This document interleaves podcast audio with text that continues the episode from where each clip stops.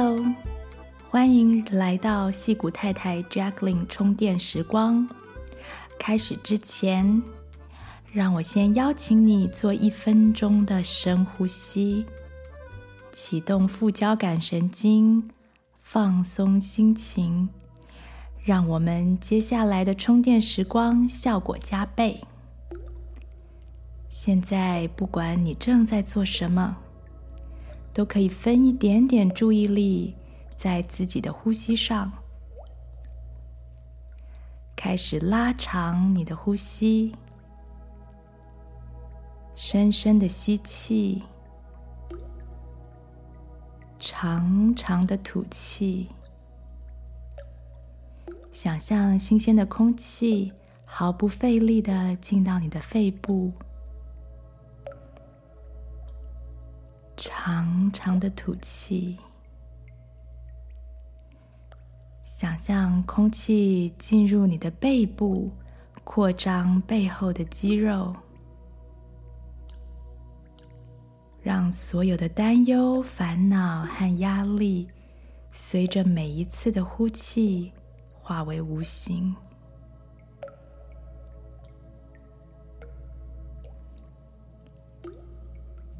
非常好，让我们开始今天的节目吧。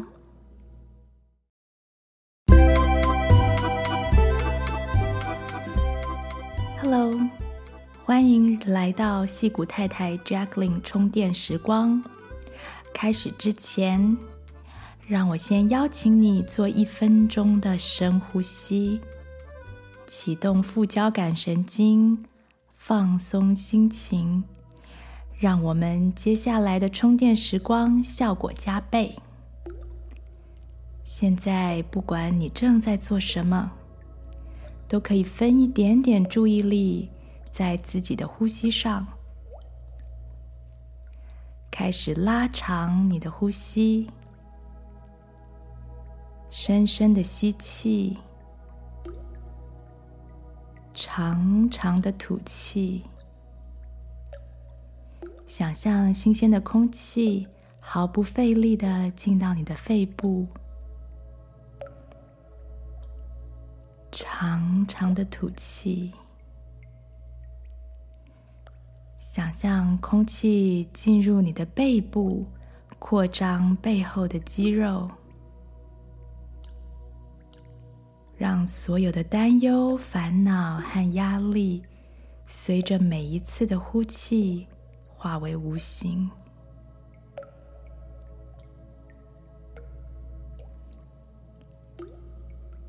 非常好，让我们开始今天的节目吧。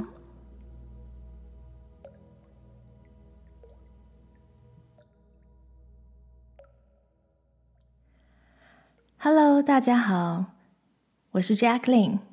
你现在正在收听的是戏骨太太 Jacklin 充电时光。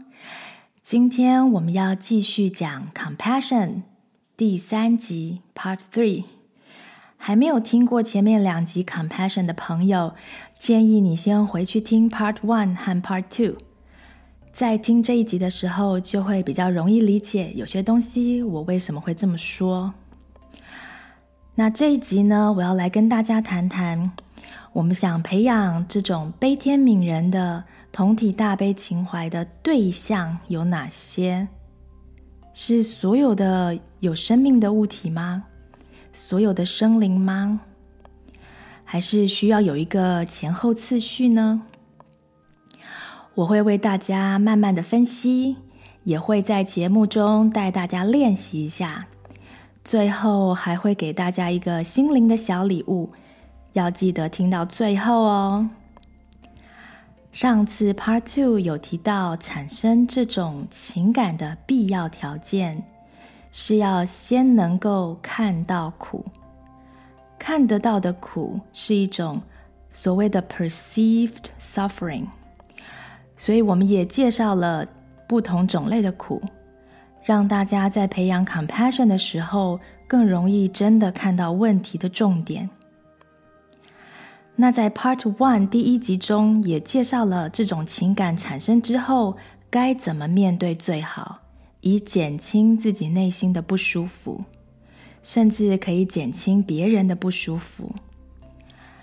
那个呃，在那一集中，我们有提到四个步骤，每一个步骤的执行都能够减轻一些苦，而走完四个步骤，就能发挥这种情感创造出来的魔力，让人感觉到身心舒畅。如果你还没有听前面两集，请回去听听看。好，看过迪士尼《冰雪皇后》的朋友就知道。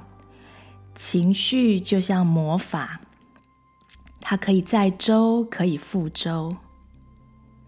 Compassion 也就有点像愤怒的情绪，用得好可以解决问题，相反的就可能会造成伤害，制造更多的问题和苦难。所以能够有意识的、mindfully 的去感受和回应这种。Compassion 的感觉是使用与发挥这个情感的时候很重要的学习。这么伟大的情感，该怎么循序渐进地培养它发挥的对象，才能比较安全呢？既然是像冰雪皇后一般的魔力，如果不小心使用，就会有危险。我们在学习培养 Compassion 时，投注了这么强烈的一起受苦的情怀，这个对象它的顺序和程度就非常重要。记得在 Part One 的时候，我们才刚提到达赖喇嘛，很可惜的，跟很多圣人智者一样，他也会犯错。就像圣经里的所罗门王，他是智慧的化身，但他的行为到最后却非常的愚蠢。最近大家可能有听到达赖喇嘛的新闻，但是在这里那不是我们的重点。我想说的是，我们不需要因人废言。达赖喇嘛的教导还是可以参考。他教我们对所有的有情之物都可以给予 compassion，因为他们都能够感受到痛苦。他也曾讲过很多 global compassion，对世界有情之物的悲悯之情，这些都是很棒的目标。但我觉得在实际的操作上，这不是初学者像我们应该要注重的目标。如果在还没有把自己生活里的苦、自己本身的苦都搞清楚，该怎么应付最好之前，想要去解决全球苦难，都有点不切实际。所以大家请把对所有生灵的感动和爱先放在一边，脚踏实地的从基础开始练习 compassion，你将会得到这个情感能为你带来的最大喜悦。听到这里，大家应该可以猜到。给予 compassion 的最好顺序，我来举几个例子让大家思考。这个顺序大概就像是儒家的教导，就是孟子所说的“亲亲而仁民，仁民而爱物”。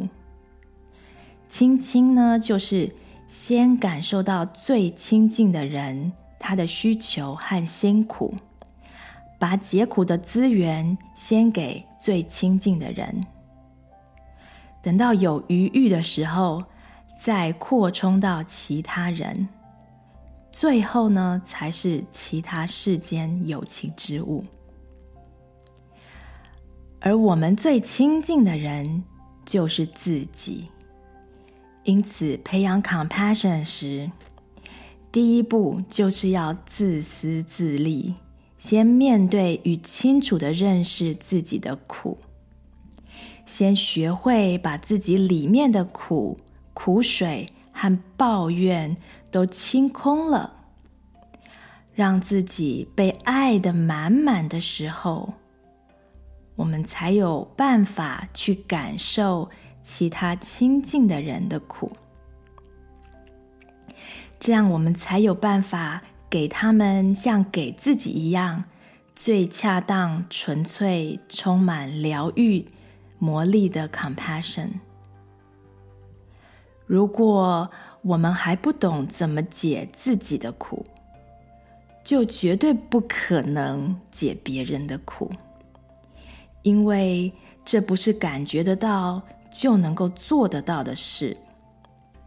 解苦是需要历练、智慧和锻炼的。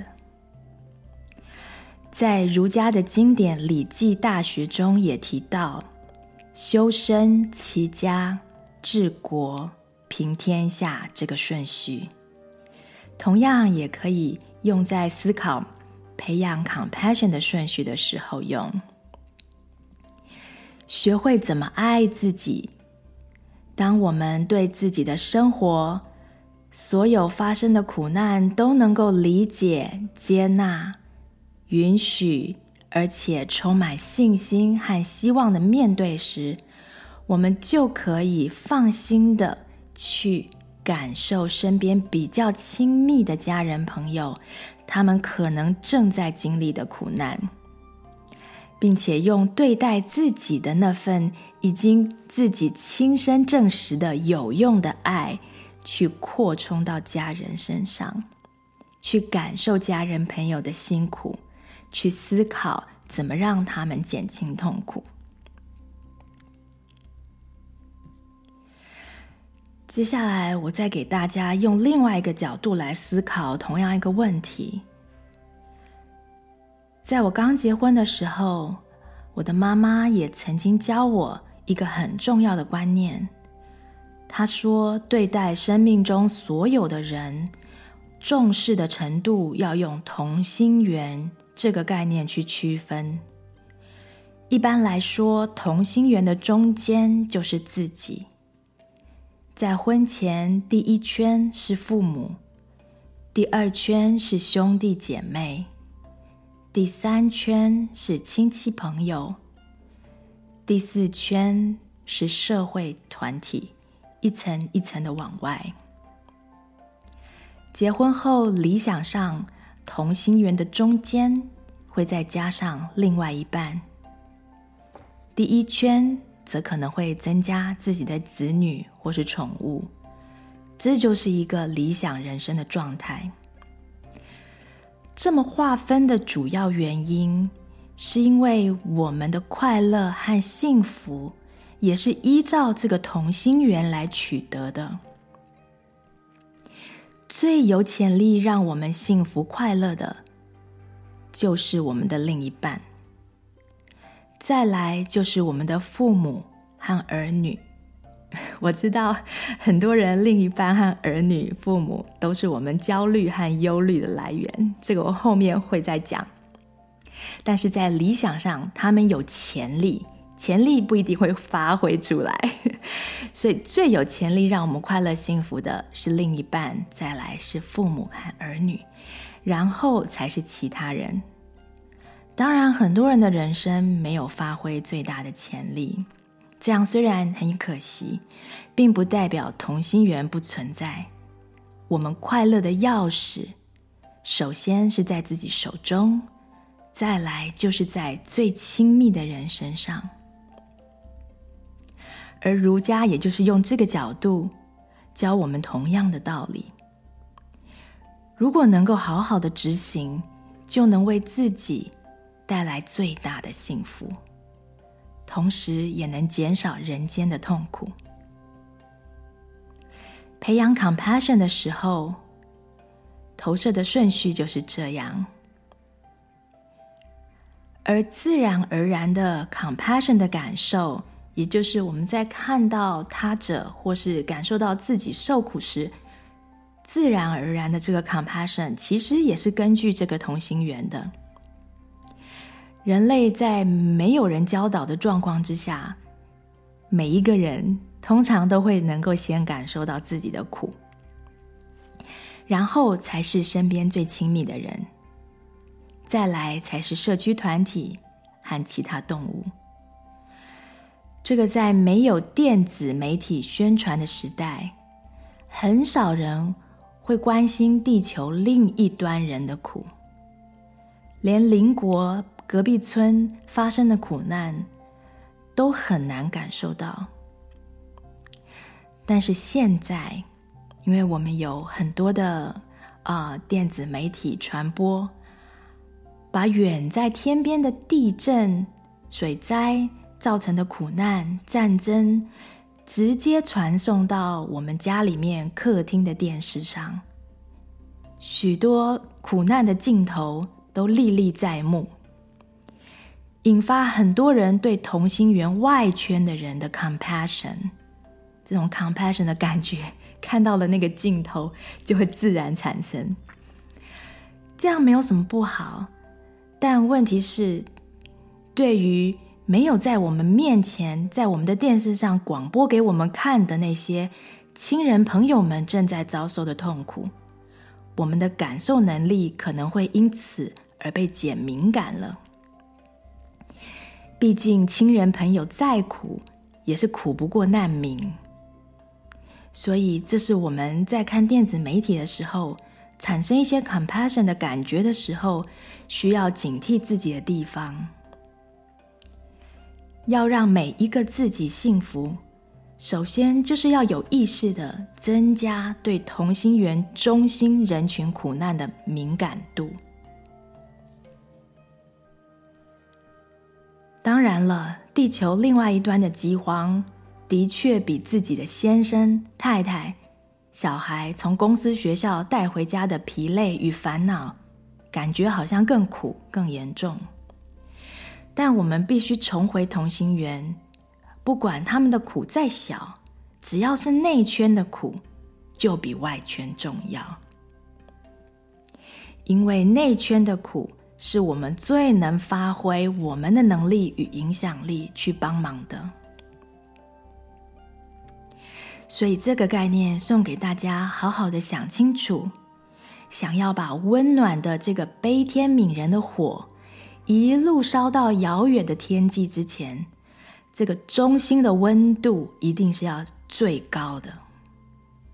你可以想想我们的太阳，对不对？它的中心温度一定是最高的，然后它才能够把它的热、它的光往外面去扩散。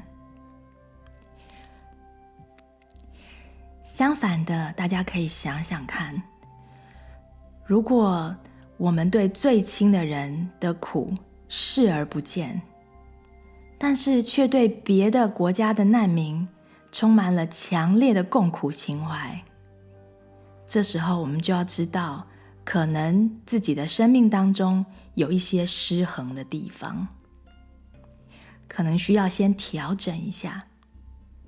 这样才能让 compassion 的魔力在我们的生活中更得以发挥。因为别的国家或是其他人的苦难，虽然他们的苦是真的，但是他们却没有真正能够带给我们幸福快乐的那份潜力。我们的确能够从帮助远方的朋友的行为当中得到一点满足。但再怎么样，也比不上帮助亲近的人，当他们离苦的时候，给我们的喜悦来的大。这不是说我们不需要去关心世界上的苦难，而是行有余力，同心圆内圈的关系都非常好的时候，才适合去做的事。当然，有一些人对某一个人群非常的关心，投注他们的心力去帮忙。像台湾早期从英国、美国来的一些传道士，他们在陌生的土地上帮助陌生人，但前提是他们把自己种在这块土地上，他把同心圆带到他关心的地方。真正生活在其中，去感受这些痛苦，了解真正解苦的药方，并完全的投入，那是相当高层次的 compassion 啊，不在我们初学者的讨论范围之内。不过，我想让我想提出来让大家 aware 到，诶，的确是有这样子的高层次的 compassion。好，说到这里呢，嗯，大家应该比较能够理解为什么 compassion 要有一个先后的顺序了。如果呢，想要依据这个顺序培养 compassion，可以怎么开始呢？有兴趣学的朋友呢，现在可以跟我做一个小小的练习。你可以闭上眼睛，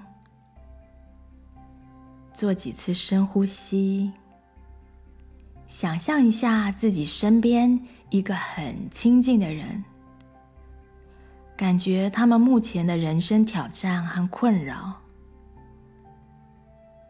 感觉他们生活中常出现的负面情绪，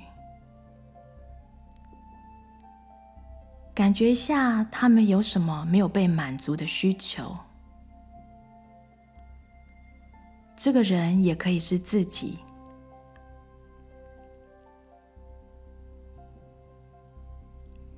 就闭上眼睛，让自己去感受这三件事。挑战和困难，常出现的负面情绪，是否有什么需求没有被满足？我们曾在非暴力沟通那集提过，需求就是生命。如果需求没有被满足，生命就有了缺憾。这种缺憾就会产生各种扭曲的行为，甚至是病态的行为。所以，感觉他人的需求或是自己的需求，是培养解决 compassion 的苦的能力。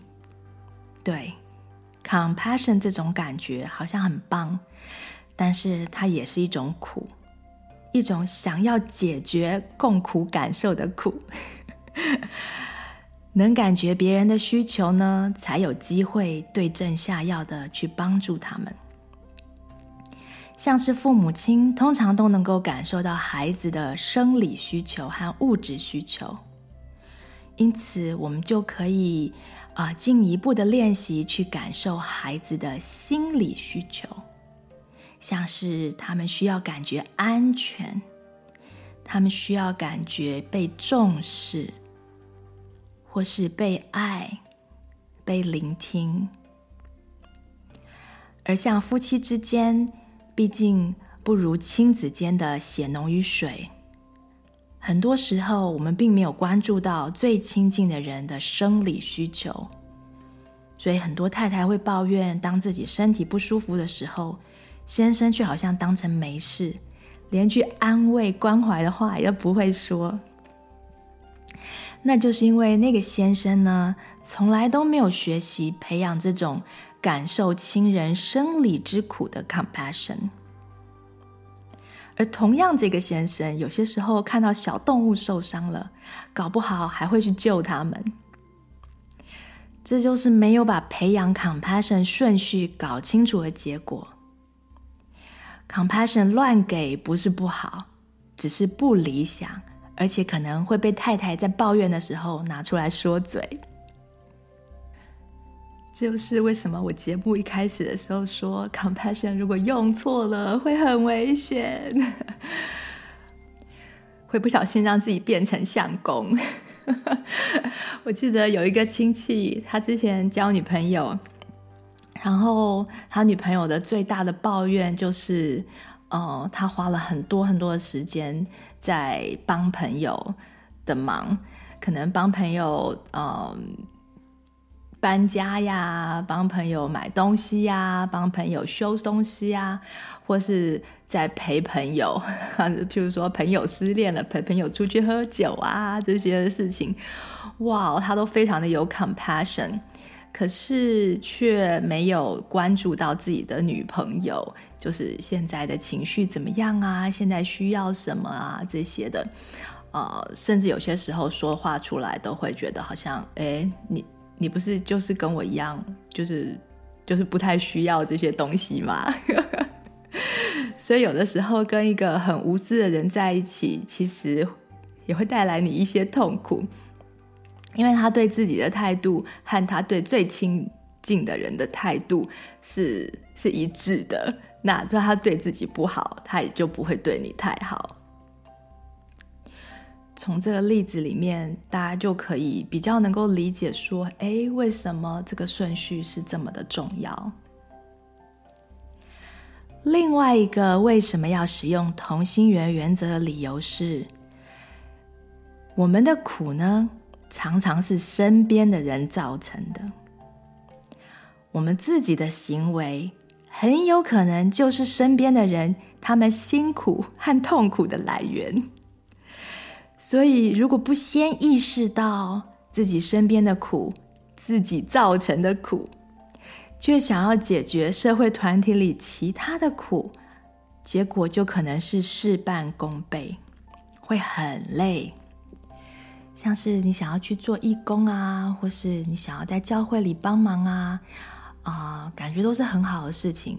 可回家呢，可能就会另外一半臭脸给你看。那是不是很累？而社会团体能带给我们的快乐，很难比亲人能带给我们的快乐来得多。刚刚讲的，所以这样说起来，好像真的是非常的自私。不过，很多时候最自私的行为，就是最能让世界更美好的行为。想想看，如果每个人自己都不再受苦了，都有能力能够照顾身边几个人的情绪和需求，世界上是不是很多问题就不会再发生了呢？相反的，一个不开心的孩子到社会上去，会带来多少的负面效应？有时候会造成社会新闻。如果再加上一百个、一千个不开心的孩子，不开心的先生、太太，不开心的公公婆婆，或不开心的兄弟姐妹，好像社会新闻通常都是跟亲戚有关，对不对？这就会产生各式各样的社会问题。所以，如果每一个孩子都开心，每一个先生、太太、公公婆婆、爸爸妈妈，兄弟姐妹都开心，是不是能够解决社会上大部分的问题呢？好，说得很简单，但是如果那个最亲近的人就是带给自己最多痛苦的人，我们要怎么给对方 compassion 呢？对，我知道，很多人的婚姻经营得很辛苦，亲子关系中很多问题。而在我的职业当中，我也看到很多这样的例子。要给我们觉得他们伤害我们的那些人一点同理心都谈何容易，更别说是 compassion 了。这时候，我们还是可以回到今天的原则：我们会被错待，第一步就可能是。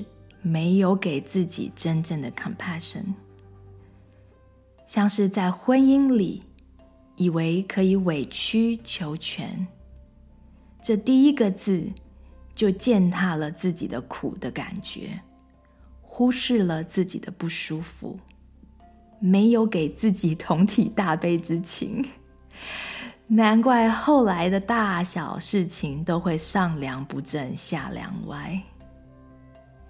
对孩子也是，爸爸妈妈常觉得，哎，父母亲不是要牺牲自己什么吗？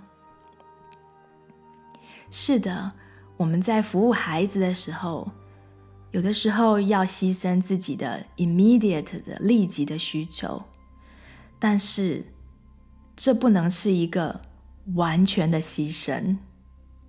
我们必须要学习怎么样可以两全其美。但这也是说起来简单，但做起来并不是那么容易的一件事。所以以后有机会，我也会针对这个主题，啊，怎么当个快乐的爸爸妈妈，做个节目给大家更多的心理资源。所以，如果我们是这样的人，自己都还不太开心，还充满了苦水和委屈。却期待自己去做社会服务，服务人群，那就太苛求自己了。在这个时候，我们应该要先回到同心圆的中心，把自己苦的根源想清楚，把自己的需求认识清楚，把所有的恻隐之心都先给自己，慢慢的帮自己理解到底这些苦是怎么来的。有些人有一些。小时候的童年创伤啊，理解之后接纳，允许自己的错误，并给自己改变的力量。等到自己慢慢快乐起来的时候，或是更快乐的时候，再把它扩充出去，学习沟通，学习教育身边的人怎么同样的爱自己。等到里面的苦水都没有了，再培养对身边人的 compassion，以此类推。有的时候，我们不习惯爱自己的人，要突然去感受自己的苦，会很困难。所以有的时候，我问啊、clients，他们都会觉得，哎，我没有问题呀。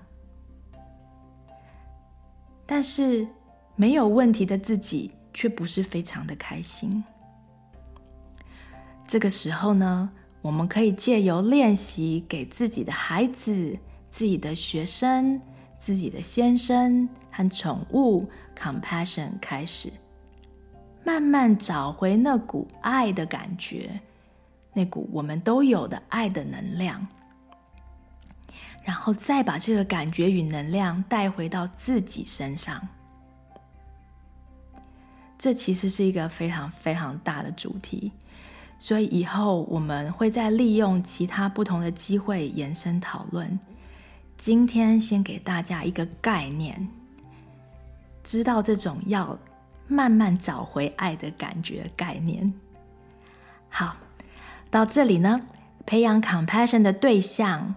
回应 compassion 的原则就差不多说完了。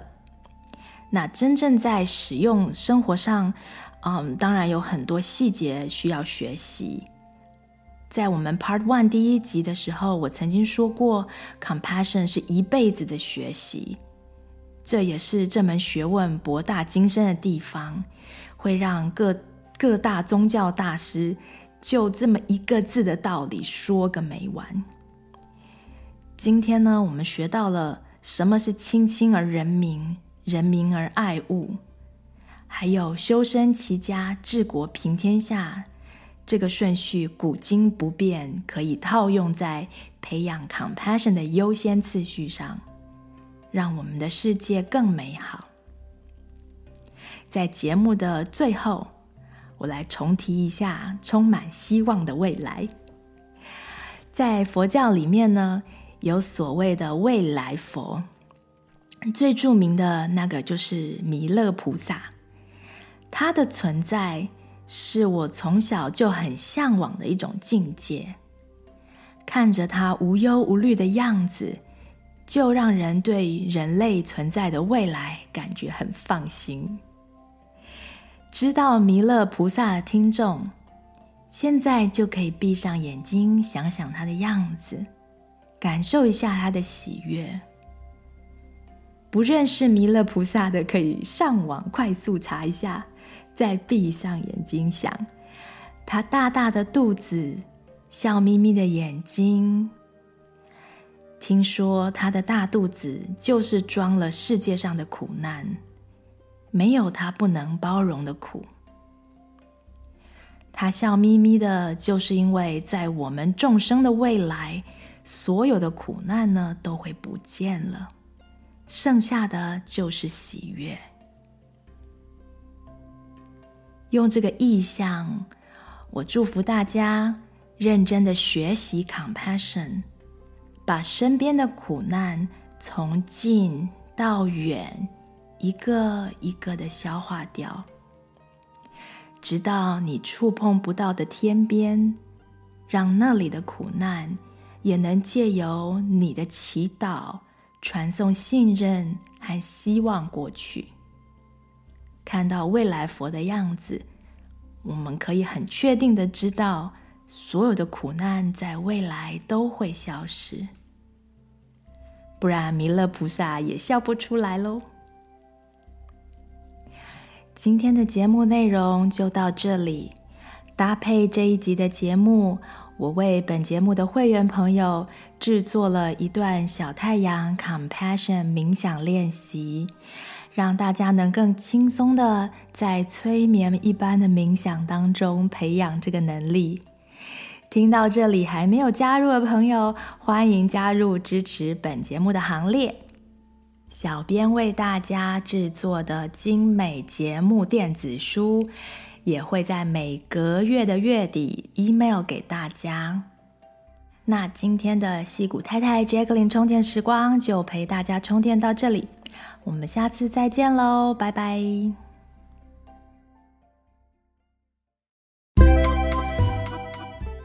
喜欢我们节目的朋友，欢迎收听新节目的营运公告，加入支持戏骨太太 Jacqueline 做节目的行列。有任何问题或想法，或想要上节目分享个人故事，或与本节目交流、做广告的朋友，也请上戏骨太太 Jacqueline 充电时光的脸书页与我们联系。谢谢你今天的收听，祝你有愉快又充实的一天。我们下次再见喽。